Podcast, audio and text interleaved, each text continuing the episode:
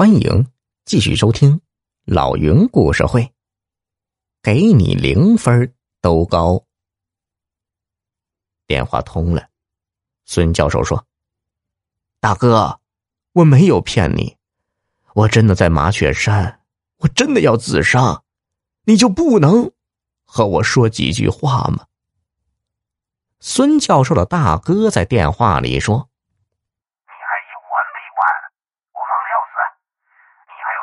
恶作剧啊！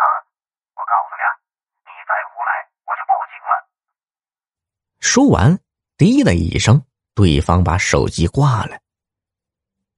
孙教授深深的叹了口气，然后对廖平说：“哎，这可是我亲哥哥呀！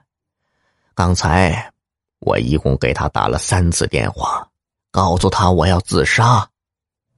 我不知道他是真糊涂还是装糊涂，愣说我搞恶作剧。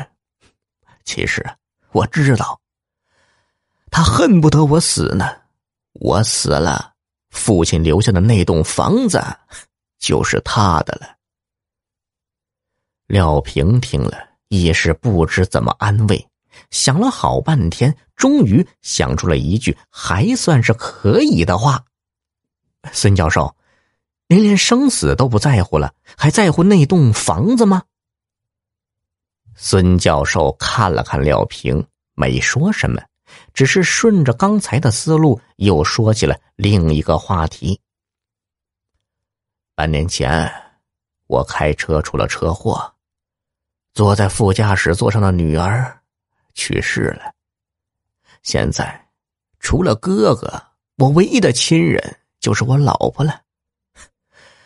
现在我给我老婆打个电话，你再听听。孙教授拨通了号码。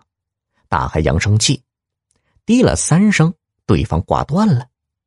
孙教授再次拨打号码，再次打开扬声器，只听“滴”的一声，对方又挂断了。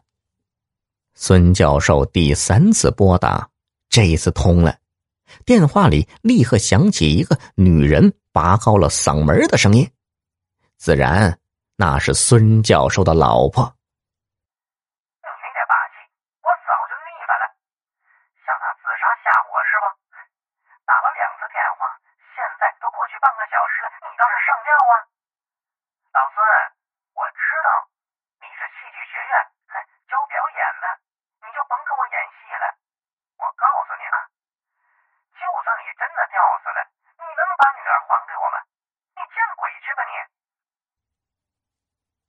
电话挂断了，山上很静，静的连两人的呼吸都像炸雷似的。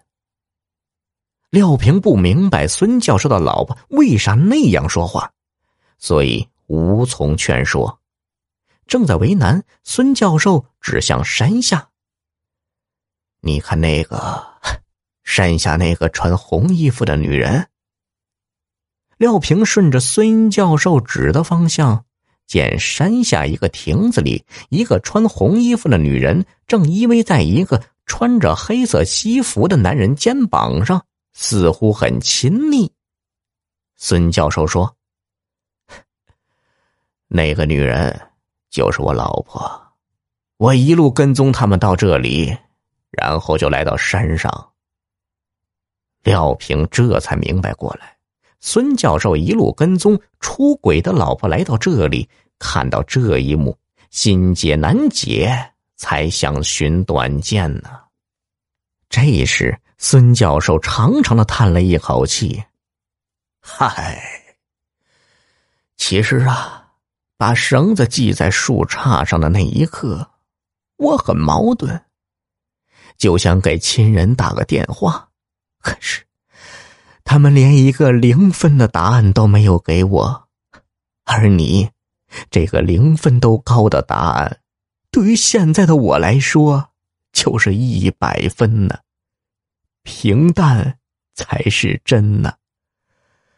廖平，现在冷静下来想想，我为这个理由自杀值吗？可刚才，我却怎么也解不开这个结呀。听到这儿，廖平解开绳结，把抽下来的绳子狠狠扔下山去，说：“孙教授，我说句话，您别生气。您这个自杀的原因，给您零分，都高啊。”说完，两人相视一眼，哈哈大笑起来。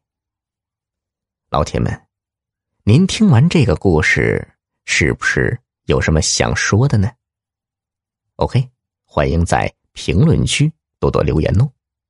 我是主播云上人，我们下集再见。